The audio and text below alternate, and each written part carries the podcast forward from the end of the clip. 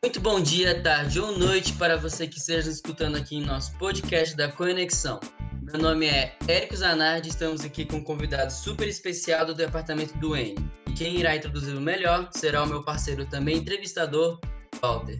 Fala aí, Walter. Tudo bom, galera? Boa tarde, bom dia ou boa noite para você que está escutando a gente. Meu nome é Walter, também sou estudante de engenharia elétrica e a gente está aqui com o professor Edil, um cara que já tem uma carreira no departamento aí de engenharia elétrica há um tempo. Ele vai poder pode se apresentar um pouco aí, Edil.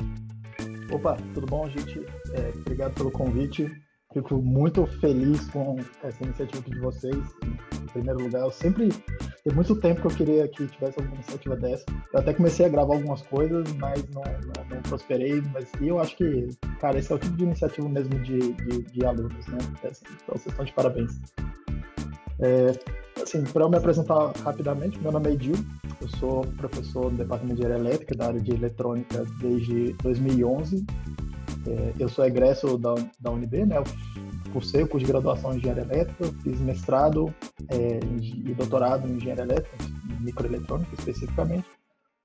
Passei um tempo na Suécia é, durante meu doutorado, foi uma experiência bem bacana. A gente pode até conversar um pouco sobre isso, se tiver curiosidade. É, e atualmente eu fui coordenador de curso do, do curso de graduação em Engenharia de Computação durante é, dois anos. E eu sou o atual chefe do departamento de engenharia elétrica. Vai completar mais ou menos uns seis, sete meses. É isso aí, acho que esse é meu, minha, meu mini currículo. Pô, bacana, a gente vai se debruçar mesmo nesse seu currículo aí, que é bem vasto.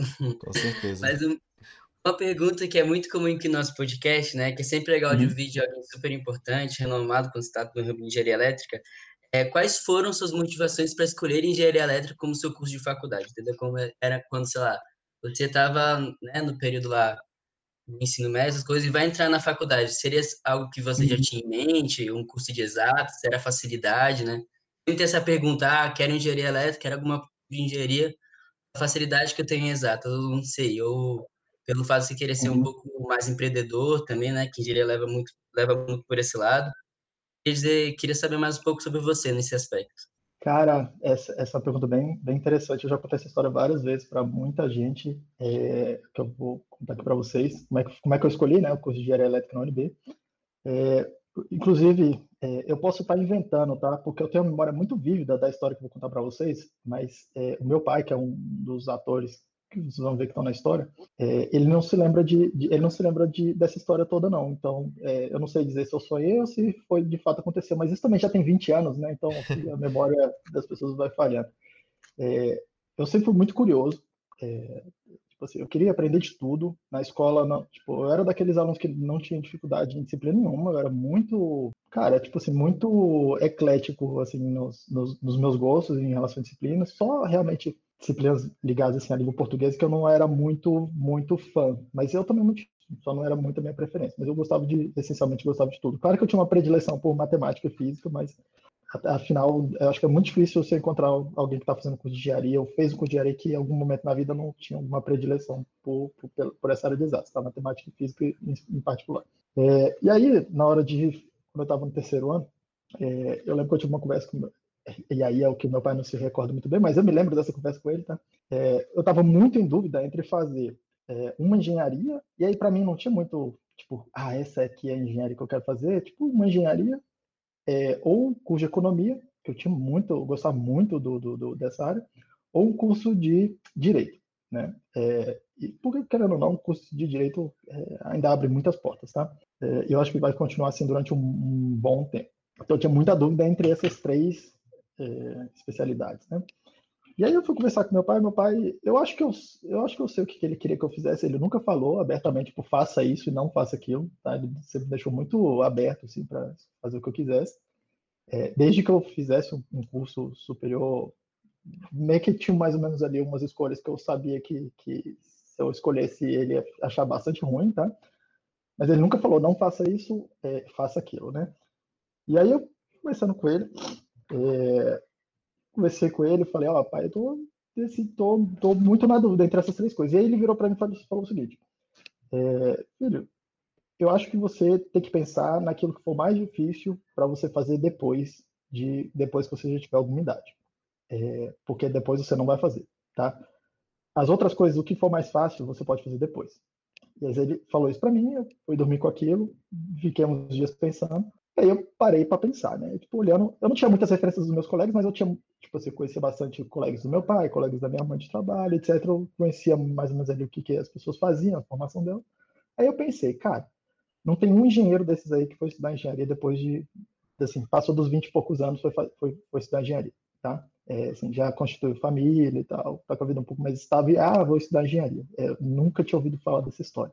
A recíproca eu já tinha ouvido várias vezes, né? Gente que estudou, fez algum curso de graduação e depois foi estudar economia. Meu pai mesmo é um exemplo disso. É, gente que fez curso de graduação e depois foi estudar direito. E eu tenho, posso citar vários exemplos, hoje, inclusive, é, de vários colegas meus, né? Não é o meu caso. Aí eu fiquei com aquilo na cabeça e falei, cara, é, então vou fazer uma engenharia aqui, porque se eu mudar de ideia depois, fica mais fácil de fazer outra coisa, né? É, engenharia é um pouco mais difícil de fazer depois. E aí eu escolhi fazer engenharia, tá? É, só que eu não sabia qual engenharia. Eu não tinha muita noção do, tipo, eu não tinha muita preferência, assim, tá? É, eu não era, eu, apesar de ter facilidade na escola, eu não era aquele aluno nota 10, assim, tirava 10 em tudo e tal, tá? É, eu era um meio mediano superior, vamos chamar assim, tá? Eu, e eu vinha de uma escola pequena, eu estudei numa escola é, pequena a vida inteira, não estudei nos, nas grandes escolas aqui de Brasília. É, então, um aluno médio superior numa escola pequena, razoavelmente fácil, é um aluno mediano para baixo, uma escola de mais alto nível, tá? Então, é mais ou menos esse padrão que vocês têm que ter. É, no PAIS, eu tinha uma nota muito ruim quando eu cheguei no terceiro, para fazer a terceira etapa, né? É, aí eu escolhi uma engenharia que eu achava que dava, tá? Para tentar tirar uma nota ali razoavelmente boa, é, no terceiro ano, para compensar os dois anos mais ou menos ruins, médios, assim, para ruins que eu tive. E aí eu fiz, eu escolhi engenharia mecânica, tá? Por conta da nota. É o que eu achava que dava para passar. Tinha uma nota de corte um pouco mais baixa na época. É, do que do que engenharia elétrica, do que engenharia mecatrônica, do que engenharia de redes. Engenharia de redes era quase concorrente com medicina, assim, medicina e direito, na, na, nessa época, 2002, 2003. É, então, escolhi engenharia mecânica, eu passei, tá? Engenharia mecânica, eu cheguei a me matricular, a me registrar, é, só que eu não estava totalmente certo. E nesse meio do caminho aí, no vestibular, um pouco antes da inscrição do vestibular, meu pai tinha um colega é, que era professor no UNB, o professor de Lácio, foi colega do meu pai, não me lembro, nem me lembro onde, algum órgão é, do governo. É, e aí o meu pai pô, ligou para ele e falou, professor, você pode ir aí apresentar a universidade para o meu filho e tal, ele está tá em dúvida no que fazer. É, e aí o Laço, o professor Laço, ele me recebeu lá na universidade, me mostrou os laboratórios, é, mostrou o corredor ali que vocês têm aula, né, que vocês conhecem, me mostrou o S11, subi lá no telhado com ele, vi os experimentos que ele fazia. Cara, eu fiquei maravilhado com aquilo, tá? Assim, eu, eu passei o dia inteiro na, na lá com, com o Laço. Muita gente teve é, dificuldades com, com o professor Laço, mas eu tive uma, uma experiência excelente. Essa, essa experiência, né? Ele, só, ele nunca foi meu professor diretamente, mas eu tive essa experiência, e aí eu olhei e falei, cara, é, eu quero fazer engenharia elétrica. E aí eu fui fazer o vestibular. É, no terceiro ano eu, eu realmente estava estudando pesado, né? É, até porque eu estava estudando para fazer a prova do ITA. E aí eu fui realmente muito bem na prova da, da do vestibular do UNB, tá? É, e aí eu passei em engenharia elétrica, assim, uma das melhores notas. Eu tinha nota para passar em tudo, exceto medicina e direito na época, né? É, em particular, assim, fui muito bem na prova de matemática. Eu não sei como é que é o vestibular mais da, da UNB, acho que é, não era tão é, não eram blocos tão fechadinhos quanto, quanto era na época, né? Mas se eu garanti minha nota matemática, acho que eu acertei, eu acertei alguma coisa, alguma coisa próxima de é, gabaritar todos os itens que eu marquei deixei um em branco, uma coisa assim, tá? É, aí meio que isso garantiu que eu ia ter uma nota super alta na época por conta do, de como é era, de como era calculado. E aí eu, foi desse jeito que eu escolhi fazer engenharia elétrica, né? É, talvez vocês queiram perguntar um pouco mais aí durante, durante o curso, é, mas durante o curso eu quis desistir várias vezes, tá? Assim, não é, eu imagino que todo mundo tem essa experiência de querer desistir, tá? É, mas a gente, assim, se for de curiosidade de vocês, pode até conversar um pouco sobre essa coisa também de, e aí, será que eu fiz o curso certo? Será que eu não fiz? Tá? Hoje eu tenho uma visão um pouco diferente do, é, daquela época, mas foi assim que eu escolhi meu curso no UNB. E eu acho que eu fiz uma boa escolha, tá? É, é eu não me arrependo, eu fui mudando de área ao longo do tempo, é, eu fiz mestrado em, microeletrônica, que é uma especialização, já dentro, seria coisa mais engenharia eletrônica mesmo, mas bem mais especializado. Meu doutorado foi engenharia eletrônica, é, já andando um pouco mais para computação, e hoje eu, eu realmente a minha pesquisa, minha área de pesquisa é bem mais em é, bem mais ligada à matemática e à ciência da computação, tentando fazer uma interface com engenharia do que aquela coisa mais hardcore de, de, de engenharia. Apesar de que eu ainda tenho muito interesse em, em trabalho são fazer alguma coisa, né? Mão na massa, sem construir. Mas eu acho que é isso. Pô, muito massa. Não, eu ia falar que realmente isso aí que você falou sobre, né, pensamento de desistência de curso, inclusive ainda mais em engenharia, né, é bem alta. Só que como o tempo é escasso também, a gente tem muitas pautas para dar, uhum. quem sabe no final, se, se sobrar um pouquinho de tempo, a gente volta nesse assunto que é realmente bem interessante. Beleza. Aproveitando aí que você falou um pouco do, da sua experiência na graduação, né, de desistência e tudo, mas assim, quais foram as experiências positivas, né, as experiências que te manteram dentro do curso, né, como projetos de extensão, ou até às vezes alguma matéria que você fez específica durante o curso? Já ah. pode pegar um balanço e falar qual matéria que você não gostou que você pode ter pensado em desistir do curso também, né? Já pode, Verdade. Né? pegar uma linha oh. dessa. Olha, o, o que, assim, os dois primeiros anos do curso eram muito, muito difíceis. Difíceis não, não só no sentido de dificuldade, assim, da disciplina ser difícil, tirar nota, né? É, mas acho que eles são muito difíceis porque eles são, até hoje, talvez, tá? A gente tentou dar uma melhorada nisso, mas é, é, é, é difícil.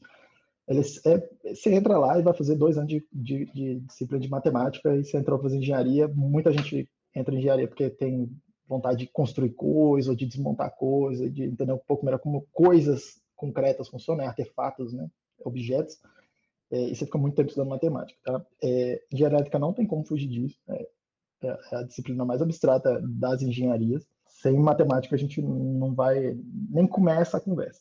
Tá? É, então não tem muito, não tem como muito como não ser assim. É, então, tipo assim, cara, eu entrei e vários meus colegas também nessa mesma vibe, tá? Porra, eu, não entrei aqui para fazer curso de matemática. E é isso aí. E o curso de matemática é pesado, tá? Tipo assim, as disciplinas são pesadas, a gente virava noite pra caramba. É, tinha muito problema na minha época ainda de é, não ter professor. Às vezes começava o semestre, não tinha professor disso, não tinha professor daquilo, enfim, tinha muito mais problema dessa natureza, tá? É, tinha, tinha muito problema de greve, a UNB é muito famosa por isso, né? Apesar de que já tem uns 10 anos que não tem greve de professor na universidade, mas na minha época ainda tinha bastante essa coisa de greve, não tinha muito estardalhaço em relação a isso, tudo isso aí ia minando assim, o, o moral, né?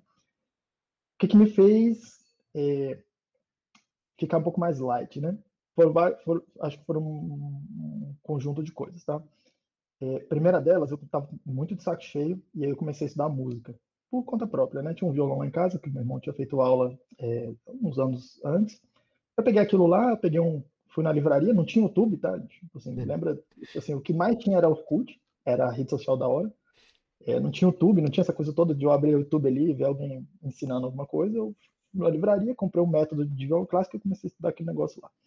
É, para dar uma desanuviada mesmo, tá? É, então, isso eu acho que. E eu estudava muito, assim, tá? Isso eu sempre, sempre fui desses de. Quando eu começo a estudar alguma coisa, eu vou. Tento ir bem a fundo naquilo que estou estudando. É, depois de um tempo, eu fui estudar no Clube do Choro, e aí ali, ali mudou muito minha cabeça também, tá? Porque eu tinha alguma coisa, tipo assim, tinha uma turma, né, para poder desanuviar bem, tipo, uma turma com interesses diferentes. É, tipo assim, cara, ali era muito show, tá? É, e girava muito em torno de uma coisa muito diferente, né? É, porque era música, não tinha nada a ver com aquilo que eu estava fazendo na universidade, mas que aquilo me desestressava bastante. Então, esse, esse acho que foi um dos fatores. O segundo foi quando eu estava no quinto semestre, eu comecei a trabalhar com o professor Camargo é, no laboratório e foi completamente eu away, assim, tá? Tinha um colega veterano, ele comentou de um professor que estava procurando um aluno para fazer iniciação científica, uns projetos lá, é, e aí eu bati lá na porta do professor Camargo e falei, ah, professor, quero trabalhar. Ele conta essa história até hoje, vocês chamarem ele, ele vai contar essa história. Uhum. É, falou que eu cheguei lá super cru e falou, ah, quero fazer alguma coisa. E aí ele começou a me dar um monte de coisa para fazer, né? Eu comecei a trabalhar com caracterização de dispositivos. É, e, a, cara, ali eu achei muito, muito maneiro aquilo. Tá? Sério mesmo, assim. Aí eu entrei dentro do laboratório, comecei a aprender a usar os equipamentos, né? Equipamentos interessantes que eu nunca tinha visto na vida. É, comecei a estudar eletrônica ali, fazendo é, medida, etc., vendo como é que o dispositivo funciona. E é, foi assim, aí aquilo lá me animou muito, tá? comecei a meio que morar no, no laboratório lá no, no SG11. É, tinha uma turma muito boa na época também. E ali, ali foi o ponto, virou a chave para mim, tá? Ali virou a chave para mim. É, eu comecei a estudar eletrônica antes até de fazer disciplina. é, estudando meio que na prática, assim, né? Tipo, vendo como é que as coisas funcionavam, aprendendo a usar os equipamentos de medida, aprendendo como é que os dispositivos é, funcionam, o que que, eu, que, que era, o que, que eu devia esperar deles. Aí eu tive que começar a estudar. É, e tinha uma turma muito boa que trabalhava no laboratório na época, era muito família, tá? É, tanto é que eu passei a meio que morar no, no, lá no S11, no laboratório. Conheci muita gente lá, interagia muito com os alunos de doutorado e de mestrado do Camargo à época e de outros professores, principalmente do, do professor Camargo, e ali virou a chave, tá? Assim, mudou da água para o vinho. Ali, eu, eu, ali foi o momento que eu falei, é, não, acho, aqui eu estou no curso certo, é aqui que eu quero ficar mesmo. E aí eu toquei nesse, mais ou menos nesse ritmo até me formar, né? Eu fui, isso foi mais ou menos no quinto semestre, entre o quarto e o quinto, eu nem me lembro que é ano 2003, 2004, final de 2004, mas 2005. É, e aí eu fui, fui tocando, tá? É, nessa época também, nessa, mais ou menos nessa altura do campeonato, a minha turma de, que entrou comigo, né, já tinha filtrado muita gente, né? Tipo assim, quem tinha reprovado, até então não tinha reprovado nenhuma disciplina, tá? Assim, algumas por sorte, mas tinha conseguido me safar disso. É, e aí tinha formado uma parte, um núcleo mais duro assim da minha turma ali, pessoal mais próximo, é, que, que, ficou mais, que a gente ficou mais próximo, né? E, e aí meio que a gente pegou a manhã da UNB. E aí a gente parou de, so... não é que parou de sofrer, mas começou a sofrer muito menos, tá? A gente entendeu como é que funcionava ali, como é que a gente podia se ajudar. É, então acho que foram esses três fatores, tá? Estudar alguma coisa fora, estudar alguma coisa que não tem nada, literalmente nada a ver, tá? É, que, que, que não só preencha seu tempo, mas como te dê uma sensação também de, é, de desestresse mesmo, tá? Tipo assim, faz alguma outra atividade que, que realmente se desestressa. Acho que música é uma, uma, uma atividade muito boa para isso. É, fazer alguma, algum esporte melhor ainda, tá? Na época eu corria, não com muita, nunca fiz esporte assim, com muita regularidade, mas eu corria bastante, eu nadava bastante na, na, né, durante o curso de graduação, eu ficava variando entre essas duas coisas. É, mas assim, acho que esporte ajuda muito, música, artes ajuda muito. É, e encontra uma turma, cara. Tipo, encontra uma turma dentro da UNB e, e vai, cara. Porque aí vai, tá? É, andar sozinho na UNB, andar sozinho, que eu digo assim, tentar ir com o curso sozinho é muito mais difícil, dá muito mais trabalho, é bem mais penoso e você não tem ninguém para se lamentar quando as coisas estão difíceis, tá? Para te suportar, né? Então, acho que esses são os três fatores, assim, que se eu puder comentar, acho que são esses. Não, achei muito legal que a gente ia perguntar também, uma das pautas era sobre seu interesse na parte de eletrônica, né? Uhum. E você seleciona é, na UNB, muitas vezes, dando mais para as matérias de eletrônica analógica, digital, uhum. desenvolvimento de sistemas microcontrolados. E dessas experiências que você nos contou, então, foi a mais da parte que você pegou pelo, trabalhando junto com o Camargo, né? Quando você estava na, trabalhando com ele. Mas teve alguma outra coisa, sei lá, algum sei, algum projeto de extensão que você fez também começou a gostar? Ou foi mais mesmo os, os, o, a matéria mesmo que você tinha da UNB e a pesquisa com o Camargo que fez essa, né, essa paixão por eletrônica? Eu acho que foi muito mais o, o trabalho lá no laboratório do que as disciplinas. Eu, eu vou confessar para você que eu não me lembro muito bem das disciplinas de eletrônica que eu fiz. Ah. É, as, e, e, olha que eu fiz, fiz eletrônica com o Camargo, fiz eletrônica com o Adson, é, que é professor de vocês também, está lá no departamento até hoje fiz materiais com Artemis, mas eu, não, eu, confesso que eu não me recordo muito como é que foi essa disciplina. Assim, não, não, sabe, não ficou gravado assim, uma lembrança tão forte é, de ter me influenciado tanto. É, o laboratório, assim, não tenho a menor, não tenho nem sombra de dúvidas, tá? Tipo, aquilo aí marcou muito, assim, tipo, virou minha chave. Em termos de disciplinas, por incrível que pareça, tá? Eu não gostava das disciplinas de potência, da área de potência, né? Máquinas, polifase, transmissão de energia. Eu não, nunca fui muito fã. É, e essas aí são as que eu mais me lembro, assim, de as experiências, né? Tipo, essas me marcaram mais, tá? Em, em, em experiência de sala de aula. É, apesar de eu não. E é curioso, porque eu não gostava delas, assim, claramente, tá? Nada contra os professores, são meus colegas também, tipo, eu tive excelentes professores. É, mas assim, essas me marcaram muito, porque o assunto não, não, Acho que, como o assunto não me. Eu não tinha nem tanta facilidade e nem tanta. Interesse. Né? Eu nem gostava, nem te, é, tanto interesse, sabe? Já estava nessa coisa da eletrônica eu acho que eu acabava focando um pouco mais o estudo nelas, porque eu tinha mais dificuldade, e aí acabei marcando mais, tá? É, mas assim, não tive, as disciplinas para mim eu só fui fazendo, cara. Depois de um tempo eu só fui fazendo, tá? Eu confesso para você. É, e eu, eu fazia muita disciplina, né? Tipo, eu, eu fazia carga horária muito grande, fazia 30 créditos por semestre é, corriqueiramente, que eu não recomendo vocês fazerem, então não recomendo ninguém fazer nesse ritmo. É, se, se der conta, faça, tá? Vai, que você vai formar mais cedo, mas eu não recomendo ninguém ficar estressando por causa disso. Mas eu fazia esse monte de disciplina, então não tinha muito, tipo, você percebendo, não me marcava muito, eu fazia muita disciplina, tá, por semestre.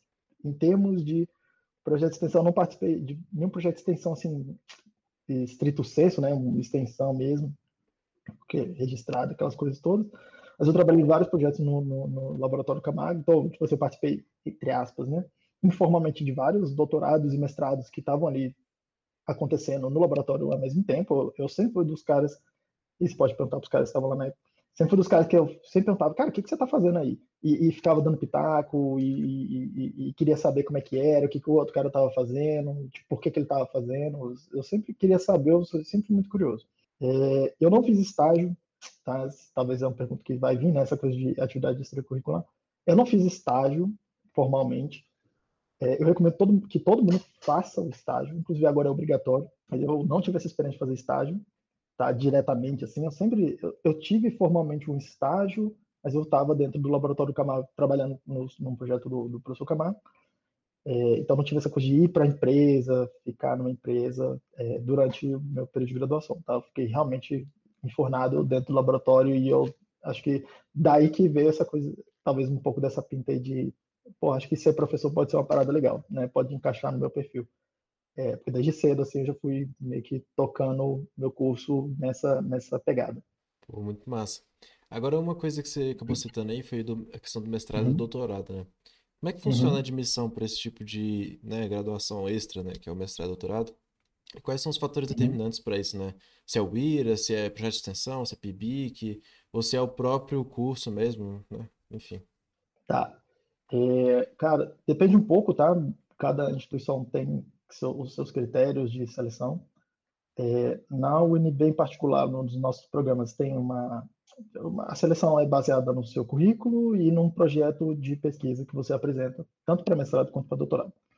É, uma das coisas que influencia muito, e é inegável tá, dizer que isso influencia muito, é se você já conhece os, o, o, grupo de pesquisa, né? já de alguma forma interagiu, ou foi aluno, é, ou fez uma disciplina com nome especial, você veio de fora de Brasília, ou se você não era de Brasília, não, não era da UNB, é, se você de alguma forma interagiu ali com o grupo, ou se tinha algum professor que interagia com o grupo em Brasília e fazia isso ajuda muito, tá? É, principalmente porque você já consegue direcionar um projeto de pesquisa mais interessante, é, que, que vai ser mais do interesse do, do, do, do, do programa de pós-graduação aqui. Mas essencialmente é currículo. Eu não sei te dizer se é, o IRA conta tanto assim, mas eu é porque eu nunca participei da seleção de mestrado e de doutorado para ver no detalhe, tá? É, eu imagino que seja um fator, mas eu imagino que tenha outros fatores, tá? É, que, principalmente em relação ao projeto de pesquisa, que é para saber se o pessoal está interessado lá, ver se você consegue minimamente expressar uma ideia que tenha começo, meio fim e que tenha pé e tenha cabeça, né? É, que tenha alguma coerência, tá? É, que você entenda um pouco isso. No mestrado nem é tão, tão, tão forte assim nesse quesito, doutorado com certeza é, mas porque no mestrado também a gente parte do, do da ideia de que você está iniciando a sua formação em pós-graduação, então você vai aprender muita coisa durante o mestrado, né? Doutorado já parte da ideia de que já passou, já foi, é, já passou por um filtro, né? Que é o filtro do mestrado. É, então você já sabe um pouco melhor o que, que é o ambiente de pesquisa, né?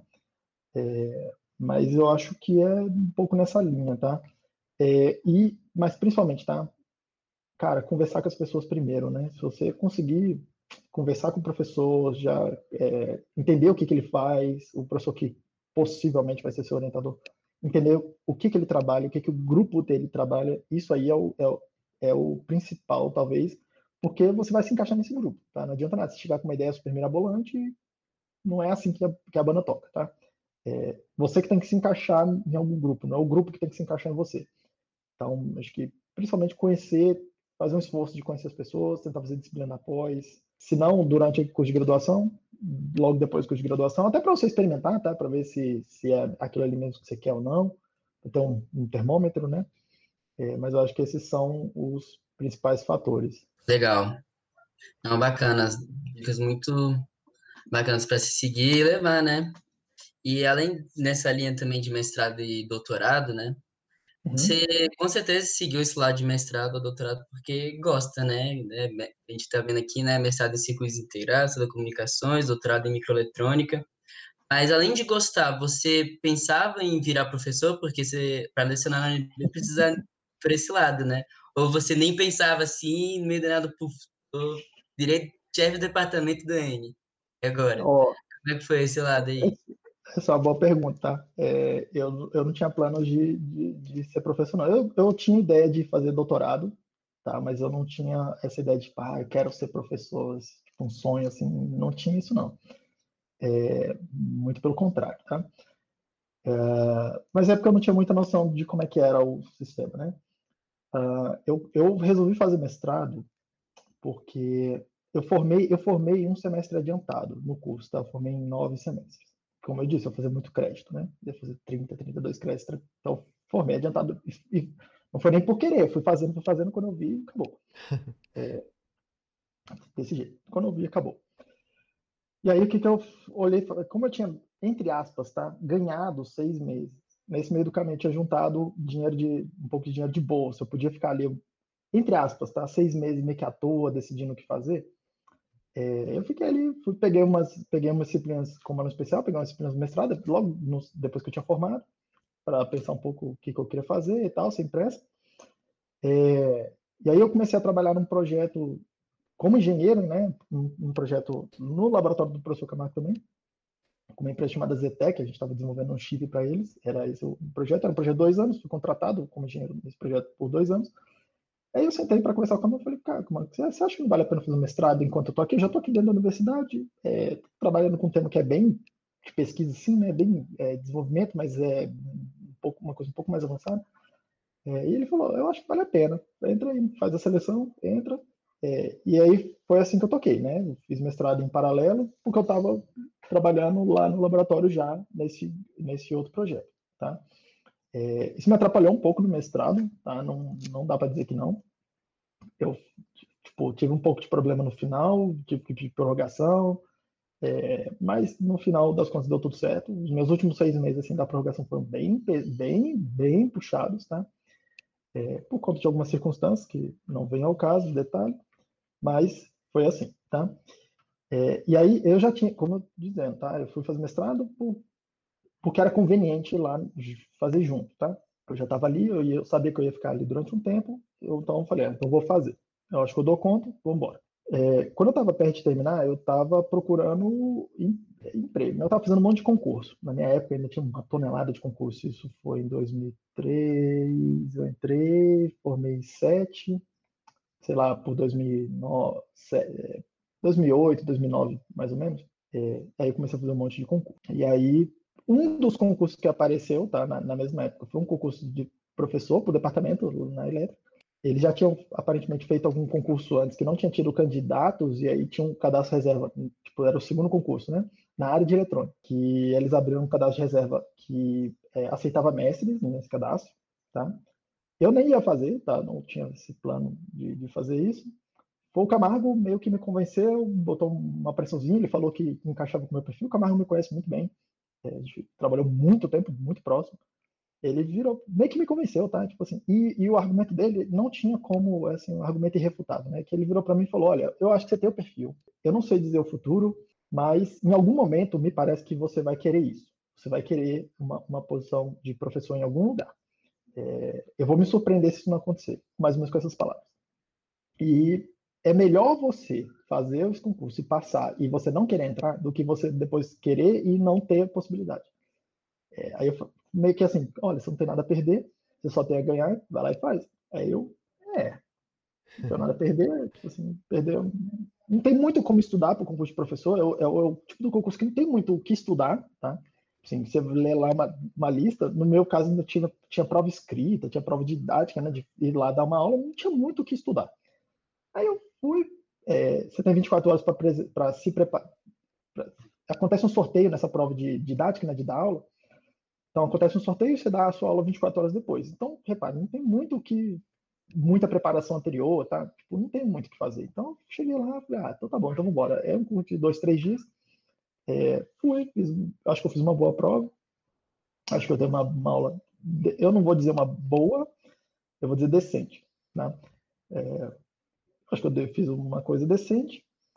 Tinha um currículo que eu não sei dizer se era tudo isso ou não, mas sim, foi aceitável, né? Tinha uma nota suficiente para passar. E aí eu fui aprovado no cadastro reserva, nesse cadastro reserva, né? É, só que tinham dois doutores na minha frente. Os doutores tinham preferência, por óbvio, né? É, dois doutores. Um deles não tinha terminado o doutorado ainda, estava muito longe. Hoje, hoje é professor lá na, na, no campus do Gama, mas na época ele não, não, fez o concurso, não tinha doutorado ainda. Aí ele foi é, desqualificado, né? Na, época, na hora de, de ser nomeado. E o, e, o, o, primeiro lugar nesse concurso aí, o outro candidato, era o professor Stefan, que até pouco tempo estava com a gente, é, que é um excelente professor, excelente grande colega, uh, que hoje está na Federal do Rio Grande do Norte, salvo engano da minha parte. Tá? E, e tinham duas vagas, tá? Então, assim, foi um pouco de sorte também, porque eu passei no concurso, mas fiquei, assim, atrás lá na fila, mas, por sorte, aí eu fui nomeado até rápido, tá? Assim, eu, eu não estava esperando, fui nomeado sei lá, a, eu terminei mestrado em é, setembro, outubro, foi minha defesa. Em abril foi quando eu já tomei posse na UNB para começar a dar aula. Eu comecei no dia 1 de abril de 2011. É, então, assim, foi até meio rápido, então não estava esperando. Então, é, quando eu fui nomeado, eu fui nomeado junto na, na mesma semana na Agência Nacional de Telecomunicações. Tinha um salário o dobro praticamente do, do, do, do, salário inicial que eu ia receber na UNB, que eu não era doutor, então o salário era bem mais baixo. É, mas aí, é, aí eu fiquei pensando, né? Cara, o que, que, será que encaixa mais no meu perfil, né? E conversei com muita gente. Todo mundo falou para eu ir para a Anatel, porque o salário era muito melhor, o trabalho era muito mais, muito mais boqueta. Boqueta, sim, tá, com todo respeito, mas é mover a burocracia. É, é um trabalho menos intelectualmente desafiador, Tá? Não estou dizendo que não dá trabalho, é, tem que ter uma pitada de sal com o que eu estou falando aqui, mas é um trabalho tá, provavelmente é mais monótono, tá? Assim, na média. É, e aí eu não estava muito afim disso, né? E aí eu falei, ah, cara, eu tô novo também. O pior que pode acontecer é ficar um tempo e querer vazar, querer ir embora. Aí eu fui experimentar e tomei posse lá na UNB, comecei a dar aula. Primeiro semestre assim, foi meio que terror e pânico, tá? É, porque eu cheguei numa situação dessa, tá? Tinha uma turma, já estava no meio do semestre, não tinha, não tinha professor para aquela turma, e falar, ó, semana que vem gente já começa dando aula aqui nessa turma. Eu tomei posse numa sexta, na segunda já tinha aula. Caramba. É, então, viraram para mim e falaram, ó, segunda-feira então já tem aula, o assunto é tal, tem um professor aqui quebrando galho, vai lá conversar com ele, passa o final de semana preparando a primeira aula, e, e aí tô aí desde então, né? Então, vou, completar, vai completar em, em abril, vou completar 10 anos dessa, disso. E, e, e, então, assim, foi um pouco da circunstância, foi um pouco de sorte, tá? É, foi um pouco de. Mas uma coisa que, que, que sempre me balizou assim, para não dizer também que era só deixa a vida me levar, né? Uma coisa que todo mundo, uma hora vocês vão chegar nesse ponto, tá? É que quando vocês estiverem perto de formar, vocês vão ter um certo desespero de o que, que eu faço da minha vida agora. Que é mais ou menos quando você está saindo do terceiro ano, que tem essa ah, que curso que eu vou fazer, se eu vou fazer, se eu não vou fazer. No meio do curso, mais ou menos, um pouco antes do mês, vocês vão ter aquela dúvida de será que eu estou no lugar certo, será que eu estou fazendo a coisa certa ou não? E aí, vários de vocês desistem, né? Tipo, índice de desistência em engenharia é razoavelmente alto, mas vários de vocês também continuam. E aí, quando chegar mais no final do curso, quando vocês estiverem perto de formar, vai ter uma, vai ter uma crise que é, cara, o que, que eu faço da minha vida? Né? O que, que, eu, o que, que eu faço? Tá? É, o que, que eu faço agora? Né? É, e aí, quando eu tive, eu não tive tempo de ter essa crise aí, tá? Eu formei adiantado, fazendo muito crédito e tal, e aí eu tive essa crise logo depois que eu formei, que eu, foi naquele semestre sabático lá que eu tirei, né? Que eu estava usando disciplina de aula especial. É, e aí pensando, né, cara, acho que não vale muito a pena fazer um plano muito concreto, porque eu não controlo isso, eu não controlo o que, que eu vou ter de oportunidade, tá? É, mas eu comecei a pensar assim, cara, o que, que eu quero, é, que, que eu quero, onde é que eu quero estar daqui a 10 anos? E, e num ponto que, assim, o que eu quero fazer, né? O que eu quero estar tá fazendo? É, e aí eu pensei, pensei, pensei, pensei um tempão, assim, pensando sobre isso, tá? Tipo, enquanto eu tocava ali no, no, no choro e tal o pessoal, conversei com muita gente. E aí uma, assim, meio que o, onde estacionou, tá? Minha, minha cabeça foi alguma coisa assim. Cara, eu acho que o que eu quero fazer é ajudar as outras pessoas a, a, a se tornarem pessoas melhores. Se eu puder contribuir com isso, para deixar o mundo melhor nesse sentido, eu acho que eu vou ficar feliz é, ao longo da vida. E aí, repare, isso aí foi me guiando o que, que, eu, o que, que fazia sentido e o que, que não fazia sentido. Tá? Porque toda hora, meio que como eu tinha essa missão, né? Se eu puder dizer assim, toda hora que aparecia uma oportunidade, eu, eu, eu ia lá encaixe, e olhava contra aquela missão ali que eu, que eu tinha meio que colocado para mim. Eu olhava e falava, cara, isso me ajuda nessa missão? Se não me ajuda, eu não vou fazer. E eu não fiz muita coisa. Tá? É, se isso me ajuda nessa missão, se parece fazer sentido nesse momento aqui, para chegar lá na, um pouco mais na frente nessa missão, então vou fazer. E aí eu fui fazer. Tá? Pelo menos eu tinha um norte, né? Tipo, ah, isso aqui faz sentido, isso aqui não faz sentido, para o que eu quero. Porque eu tentei, em algum momento, estabelecer o que eu queria. E repare, esse negócio de professor não estava no meu plano. Não, ah, eu quero ser professor. Mas encaixa com essa missão. Tipo, pô, será que ser professor, acho que eu posso ajudar pessoas a se desenvolverem. Algumas pessoas, pelo menos, né? E é isso que eu estou tentando fazer eu acho que olhando para trás, olhando em retrospecto, acho que eu, acho que eu fiz uma, uma boa decisão. Tanto é que eu estou na universidade até agora, né? É, várias oportunidades apareceram nesse meio do caminho, mas enquanto, por enquanto eu estou tô, tô tranquilo, estou feliz, acho que eu estou num bom lugar. Não sei, vocês vão poder dizer também, né? Assim, vocês dois não foram meus alunos ainda, mas se forem um dia, vocês vão poder ter um, uma ideia mais concreta, assim, uma opinião mais concreta. É, mas vocês conhecem minha fama também, eu, eu, sou muito mal falado aí pelos corredores, né? Eu sei que vocês falam de mim pra caramba, é, mas enfim, é, foi mais ou menos esse, esse processo aí comigo. Eu nunca fiquei pensando muito o que, que eu queria o que, eu queria ser, ter mil planos mirabolantes. Eu ia tentando fazer as coisas que faziam sentido naquele momento. É, teve coisa que eu fiz que eu depois olhei e falei, porra, que droga, vou ter que sair, gastei meu tempo. É, mas é inevitável, tá? Vocês sempre vão fazer alguma coisa, quando vocês olharem para trás, vão falar, ah, isso aqui eu não devia ter feito. Não, não porque você se arrepende, tá? Mas é porque não te ajudou, não te ajudou a andar para frente. É, mas isso é, é, parte também do processo de ir aprendendo o que, que faz sentido para a sua vida e o que, que não faz. Ah, legal. É legal ver um professor assim, né? Um cara tendo uma alta avaliação e é mais professor que tá no grupo do KN lá do Discord Presta total respeito. É professor resenha. É professor resenha. É certíssimo. É isso mesmo. Agora levando um pouco pro lado. Você falou aí da correria, né? Que foi terminar o curso, já começar o mestrado, enfim, várias uhum. atividades acadêmicas. Chegou a ter alguma experiência profissional fora, assim, do meio acadêmico? É, foi muito breve, cara. Muito breve. Quando eu terminei o mestrado, eu fui trabalhar num projeto é, que depois a gente abriu uma empresa, né? Foi um spin-off do, do, desse projeto, chama DevShip, uma, uma, uma que a gente chama de design house, uma casa de projetos de circuitos integrados. É, eu fui gerente por poucos meses. Foi, do, foi o tempo entre eu, eu terminar o mestrado, coisa assim, tipo outubro tá, de um ano, até março do ano seguinte. Então foram poucos meses. Uhum. É, contratado lá como gerente nesse, nesse projeto. Mas, assim, foi muito breve. Aí já engatei como professor. E, tipo assim, eu continuei depois traba tipo, trabalhando junto desse projeto, tá? A gente, eu cheguei a abrir empresa com, com o professor Camargo, o professor Sandro e outros colegas é, para continuar esse projeto, né? Assim, uma experiência empresarial. Uhum. É, que, a gente, que, no meu caso particular, eu toquei em paralelo com o professorado. É, eu saí, eu saí da, da, da, minha participação na empresa enquanto eu estava morando na Suécia, já fazendo doutorado, enquanto eu estava morando lá. É, mas aí os colegas depois tocaram a empresa, não sei te dizer o status concreto que está hoje. Parei de acompanhar o assunto, tá? É, mas minha experiência é muito, é bem academia mesmo, assim, tá? O que eu tenho mais é, eu, eu converso muito com meus colegas que são empresários, né? Então, eu vejo muito a realidade deles também, como é que é. é eu escuto muito do outro lado, né? Uhum. Esse outro lado, que eu digo assim, o lado da indústria, tá? Eu, eu fico bastante em contato com esse pessoal até hoje. É, principalmente hoje, eu diria até, né? Isso me ajuda, isso, eu acho que isso é, é saudável. É, mas não é uma experiência de causa própria, não. Assim, minha experiência é bastante, bastante acadêmica mesmo. Aproveitando que você disse aí da, da um lado mais profissional acadêmico, né? Como é que foi uhum. essa viagem para a Suécia que você participou? Eu estava fazendo doutorado e, e aí um, um, dando aula, fazendo meu doutorado, tá? Tipo, fazendo ali aos trancos barrancos, devagar e tal, mas fazendo. E aí um belo dia um, um, um amigo me liga, é, um amigo que fazia doutorado enquanto eu fazia mestrado. A gente defendeu inclusive no mesmo dia, ele doutorado e eu mestrado é, o Gilmar, professor, hoje é professor da universidade aqui no, na UNB, também no campus do GAM. Ele me liga um dia, Gil, você sabe de alguém que está fazendo doutorado e tem interesse em ir para a Suécia?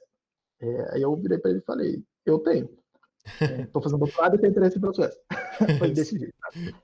É, e como é que apareceu esse negócio para ele, né? É, ele, quando terminou o doutorado, ele foi para a Suécia com uma bolsa europeia, Erasmus, para fazer um pós-doc, ficou um tempo lá, acho que ele chegou a ficar um ano. Trabalhou no grupo. Ele foi trabalhar no grupo do professor Axel Yant. Na época era professor, a gente cara, um cara, era um cara muito influente na época na, na área que a gente estava trabalhando. É, quando ele chegou lá, o Axel estava de mudança, ele estava saindo da Suécia e mudando de, de, país, e aí ele ficou lá no. Quem meio que assumiu o grupo lá foi o professor Ingo Sander. É, e aí o Gilmar trabalhou com, com, com, esse grupo lá, do professor Ingo, e me ligou um belo dia, por quê? Tá? Durante. É, depois, já depois de alguns anos, teve aquela história de compra de caças do, pelo governo brasileiro, né, uma cooperação lá com o sueco, para desenvolvimento conjunto lá do, do, do, da aeronave, o Gripen.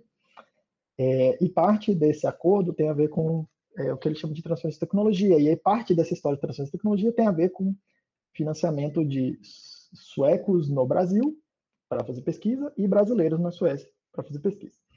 É, então, tinham bolsas lá disponíveis e não tinha candidatos. Tá? E o Gilmar estava sabendo, ele tinha muito contato com o pessoal da Suécia, o pessoal da Suécia contactou, provavelmente, e falou, olha, você não pode ajudar a gente aqui a tentar achar candidatos? E ele saiu ligando para as pessoas que conhecia, né? E um deles foi, foi o meu caso. É, eu, mas foi uma coisa assim, muito rápida, tá? Ele me ligou e tinha coisa de 20 dias assim para submeter o projeto, todo papelado para o CNPq e para pro, os órgãos suecos. E eu falei, olha, de uma, assim, está muito apertado e tal. É, mas se você conseguir uma reunião lá com o professor Ingo, que era o chefe do grupo que ele trabalhou, se a gente se entender, beleza, aí eu escrevo o projeto e, e toco o barco. E aí foi assim, tá? A gente se entendeu muito bem, assim, logo de cara, cara muito gente boa. É, escreveu um projeto, ele, top, ele topou, né? Tipo assim, tentei chegar no meio termo do que, que eu fazia aqui com o que eles faziam lá. Ele topou. Demorou muito para sair a bolsa, tá? Demorou muito. É, teve problema CNPq, tive que entrar com recurso, burocracia pra caramba. É, demorou para ser meu visto. Eu demorei para ir, demorei quase um ano, assim, depois que, é, depois de submeter o projeto. Acho que talvez até um pouco mais. E aí eu fui em, em setembro de 2016. Aí eu fui para lá, fiz minha qualificação aqui, eu já estava com tudo certo aqui, estava no doutorado e tal, eu meio que fui para lá. E quando eu cheguei lá, o professor lá, o Ingo, é, ele meio que virou para mim e falou, ah, de beleza e tal, é, mas sabe aquele projeto que a gente escreveu? A gente não vai dar mais para fazer aquilo lá. Deu um problema, eu ia continuar o trabalho de um aluno dele, que era um equatoriano. Esse equatoriano voltou para o Equador, ele é oficial lá do Exército do Equador, estava trabalhando nessa coisa de aeronáutica também. E aí deu um problema, burocracia lá de sigilo com, com o governo do outro país, e aí falou, olha, não vamos poder mexer mais com isso aqui não, porque não sei o que vai dar. E aí eu falei, ah, o que, que eu faço, hein?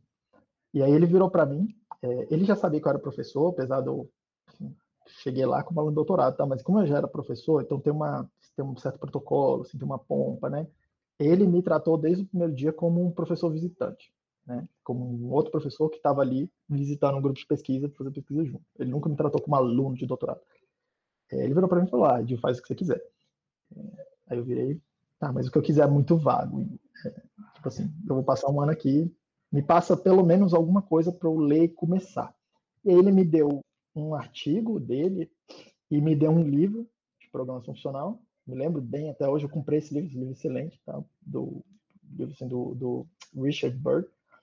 É, e aí eu comecei a ler aquilo ali, estava começando o inverno, não tinha muito o que fazer também na cidade, eu comecei a ler, comecei a devorar e eu me amarrei naquela, naquilo ali, tá? E aí comecei a andar, por isso que eu comecei a andar um pouco mais pro lado de computação, é, fundamentos teóricos da computação, comecei a andar um pouco mais para essa linha aí, foi aí que eu comecei. É, e aí, uns três meses depois, eu li todos os artigos do grupo dele, assim, desde o dia zero, assim, li tudo, tá? Tipo, não tinha muito o que fazer, não tinha amigos lá, não estava no inverno, tá? Enfim, é, eu li tudo. Depois de uns três meses, é, tinha um aluno de doutorado muito gente boa lá, o George, tá terminando o doutorado dele lá agora. É, o cara, ele é romeno, gente boa pra caramba. Os romenos são muito gente boa. É, e a gente trocava muita ideia e a gente teve assim, uma cooperação muito profícua. Assim, a gente produziu bastante mesmo no tempo que eu estava lá, que eu consegui ajudar ele, muita coisa do doutorado dele. É, e eu acho que, no final das contas, acho que foi bem, bem interessante, porque eu consegui é, não só estabelecer uma cooperação mais interessante, né, a gente continua trabalhando até hoje, como eu abri um pouco, um pouco mais o meu leque também de, cara, o que, que, que dá para fazer, né? O que, que é interessante, o que, que eu acho interessante. É, então, acho que foi bem, bem legal. Mas foi meio que por acaso, tá? Cheguei, me ligaram, eu não fui atrás, é, veio, veio em mim, foi sorte. Meio que assim, tá? Não desprezem a sorte. Sorte é, acontece. Você tem que tá, estar tá na hora certa, no momento certo, você tem que estar tá preparado, né? É, para poder perceber que tem uma oportunidade, tá? Em alguma coisa é, tem que estar conversando com as pessoas, tem que estar conectado, mas não despreze que muita coisa acontece por sorte, cara. É, e aí eu não tinha nada a perder, eu fui, fui para lá também. É, eu acho que foi, assim, para mim foi, assim, talvez uma das melhores experiências tá, que eu podia ter tido. Se eu soubesse que era tão, tão maneiro, eu tinha ido antes. Eu tinha ido atrás de antes, tá? Mas não sei se ia ter dado tão certo.